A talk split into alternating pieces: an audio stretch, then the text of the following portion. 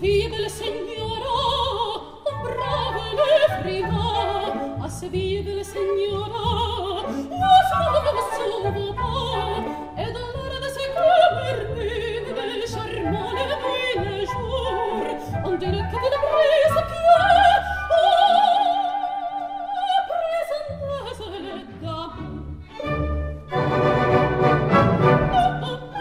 Leonor Bonilla, que es la que ustedes están escuchando cantando eh, la sevillana de Massenet. Buenos días. Buenos días. ¿Cómo estás? Muy bien, estresadilla, pero encantada de estar Pero con no, no por estar aquí con nosotros, ¿no? No, por eso no.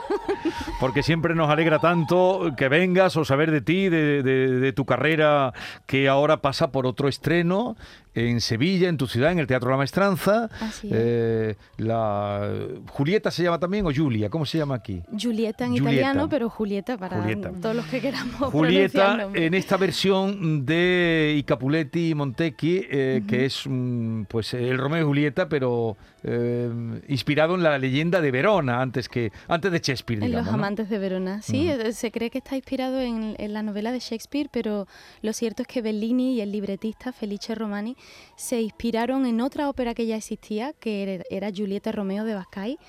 Y, el, y esa a su vez se inspiró en una leyenda italiana que ya circulaba, pues en la que supongo se inspiraría Shakespeare. Oye, eh, lo de que este papel lo estrenes aquí en el Maestranza, ¿ha sido casualidad o, o tú lo has provocado? O... No, no, no, yo no, yo no provoco nada, pero sí es verdad que, bueno, es una casualidad, el Maestranza no había programado nunca esta ópera en la historia del teatro, entonces, bueno, pues es un honor que hayan contado conmigo para, para también debutar la Julieta, que es la primera vez que, que haré este papel. La primera vez que haces este papel. Sí. ¿Desde cuándo lo llevas trabajando? Pues desde, desde que me lo ofrecieron, pues será como casi un año que, que me enteré y desde entonces, pues bueno, yo ya tenía estudiada el área porque el área primera de ella, de Julieta, el O Quante Volte, es un área súper famosa y todas las sopranos pues la estudiamos en el conservatorio y la cantamos y la llevamos a concursos.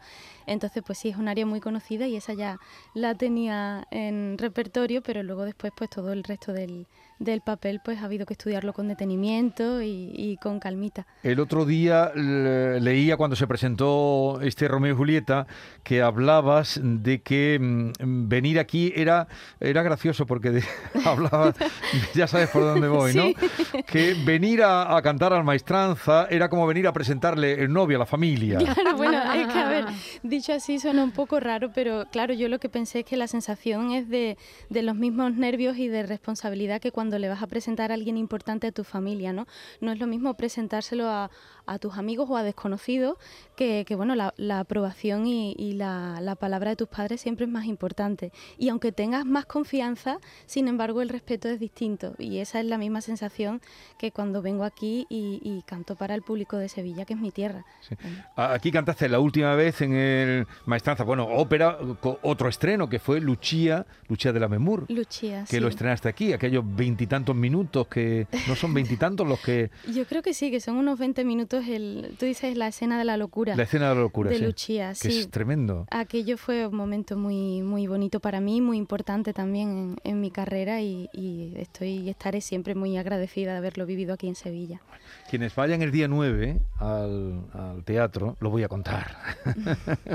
Quienes vayan el día 9 al teatro, que tengan en cuenta que además de ser el estreno de eh, Leonor Bonilla cantando este papel, este y Capuletti y Montecchi, que es el día de su cumpleaños. Ah, ¡Epa! Leonor, Casualidades, casualidades. qué bien. ¿Tú ibas de pequeña a- al maestranza de ópera? Claro, yo, yo he ido al Maestranza como espectadora, luego como, como colaboradora mm, bailando, luego mm, pues acompañar a mi padre y a mi tío que actuaban allí y luego de en el coro y luego pues de solista. Yo pues sí, es que es como mi casa. el Pero creo que la primera vez, la primera vez que viste una ópera así entera no fue allí, ¿no? La pri- sí, Sí, sí, también sí. en el maestranza. La sí. primera ópera que yo vi como público fue Turandot. Durandot. Sí, es tu en el segunda Maestranza. casa. Es como festejar Prácticamente tu cumpleaños en la sí. tarta, lo único que te va a faltar ahí. Y eres muy sí, joven. Yo, yo voy por los pasillos y claro, todas las, eh, las sastras, las peluqueras, eh, maquilladores, todo el mundo, los técnicos, regidores, pues eh, todo el el mundo te conoce y yo los conozco a ellos y nos tenemos ya un cariño, compañeros del coro, entonces es muy agradable trabajar ahí, en, en casa. los Oye, una vez dientes y hablamos las con- cuerdas vocales ahí. Los dientes y las cuerdas vocales has echado ahí. Prácticamente sí. Creo que una vez de las que hablamos, la, yo creo que de la última vez que hablamos por teléfono, era cuando tú estrenabas en el Liceo de Barcelona y, Don Giovanni. y que eh, eh, cogiste el COVID, ¿no? Eh, Sí, bueno, Me acuerdo. Don Giovanni Que fue... era un estreno, ¿lo cogiste antes o habías No, estrenado no, ya? Habíamos estrenado y habíamos hecho la segunda función Sí. y al día siguiente de la segunda función en el liceo pues me llamaron, como allí nos hacen test, como en todos Sí. los teatros cada semana. eh, me dijeron, Leonor, ¿estás bien? Y yo, pues sí, estoy estupendamente. Es que has dado positivo. Y digo, ay, madre mía. Fue en medio de la tercera ola, creo, el- Sí. en octubre del año pasado.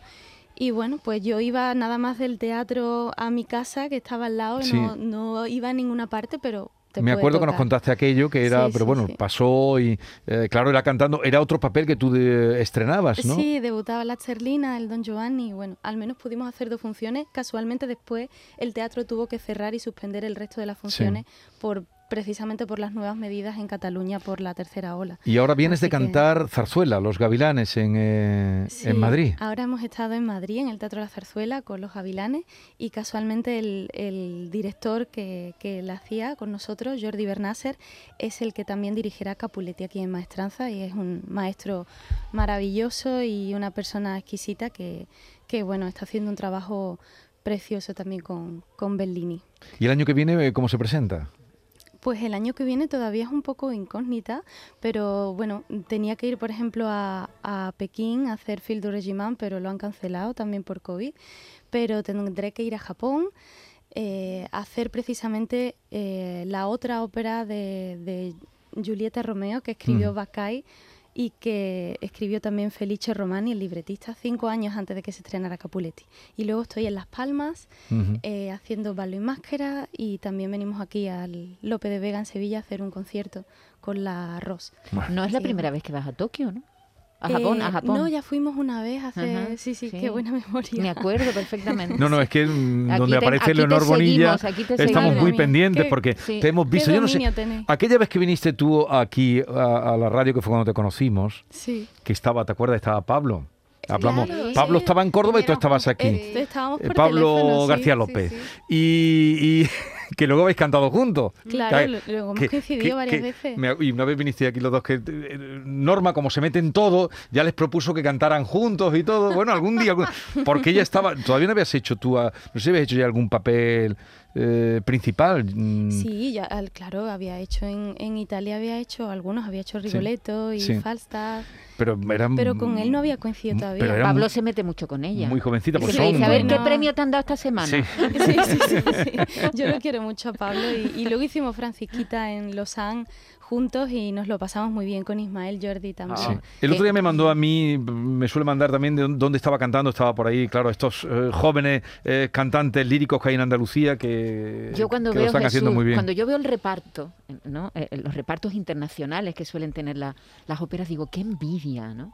Porque eh, una cantante como tú, la relación que tienes con músicos con, de todo el mundo, ¿cómo eh, os entendéis ahí con ese lenguaje común que es la música? Pero Bueno, me, sí, me eh. produce envidia ver ese contacto internacional que tenéis, esos viajes. Eh, Es un poco también como vosotros, que es un trabajo que está en contacto con muchas personas de todo tipo.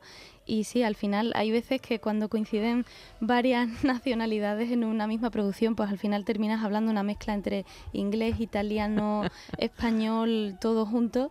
Pero sí, al final, como dices tú, el lenguaje común es la música y es lo que importa, ¿no? Y siempre quien tiene algo en común tan pasional como, como es el arte termina entendiéndose y, y mm, sintonizando muy bien.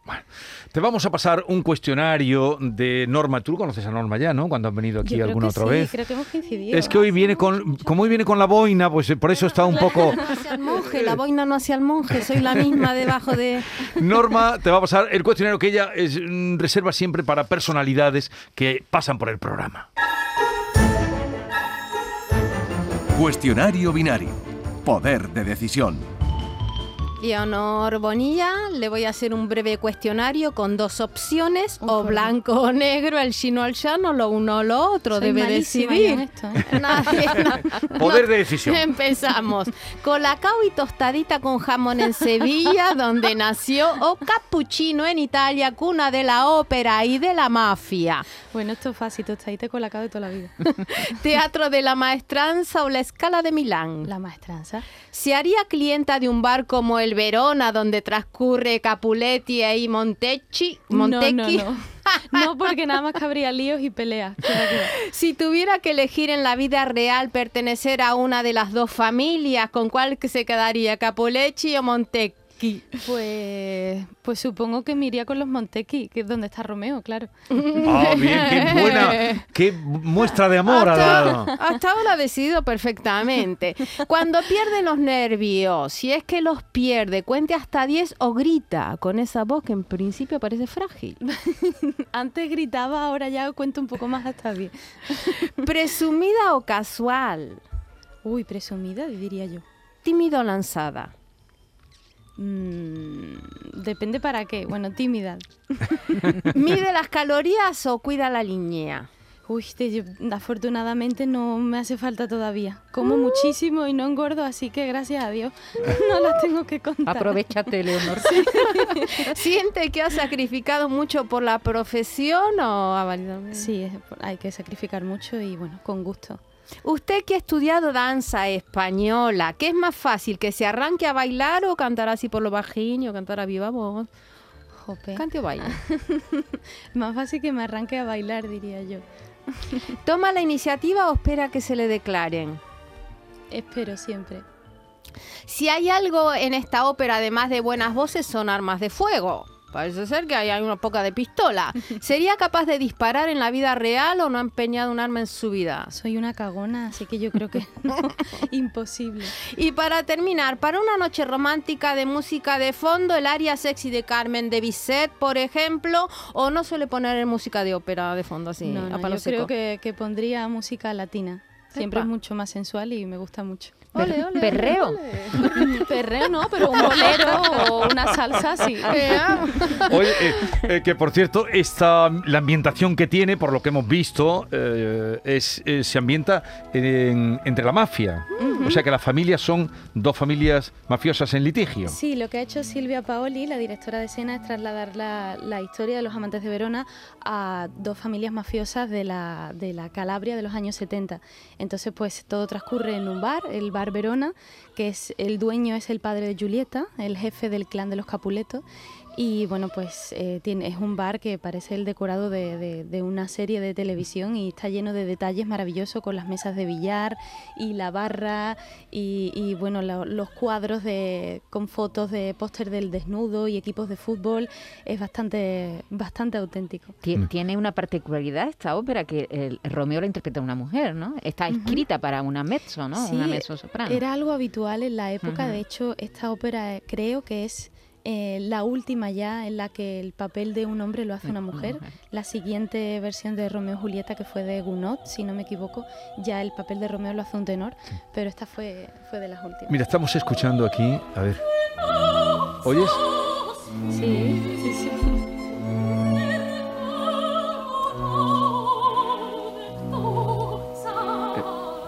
Estás cantando Rigoletto. Ese es Rigoletto, sí, el Carmen. ¿Y, y- y recordarías dónde, de dónde es esta grabación o no? Yo diría que fue el Rigoletto de Tenerife hace dos años. Porque, porque fue el de Génova creo que no, porque no hay, no hay vídeo de eso en Ajá. YouTube. Así que Ah, sí, en ah, Tenerife.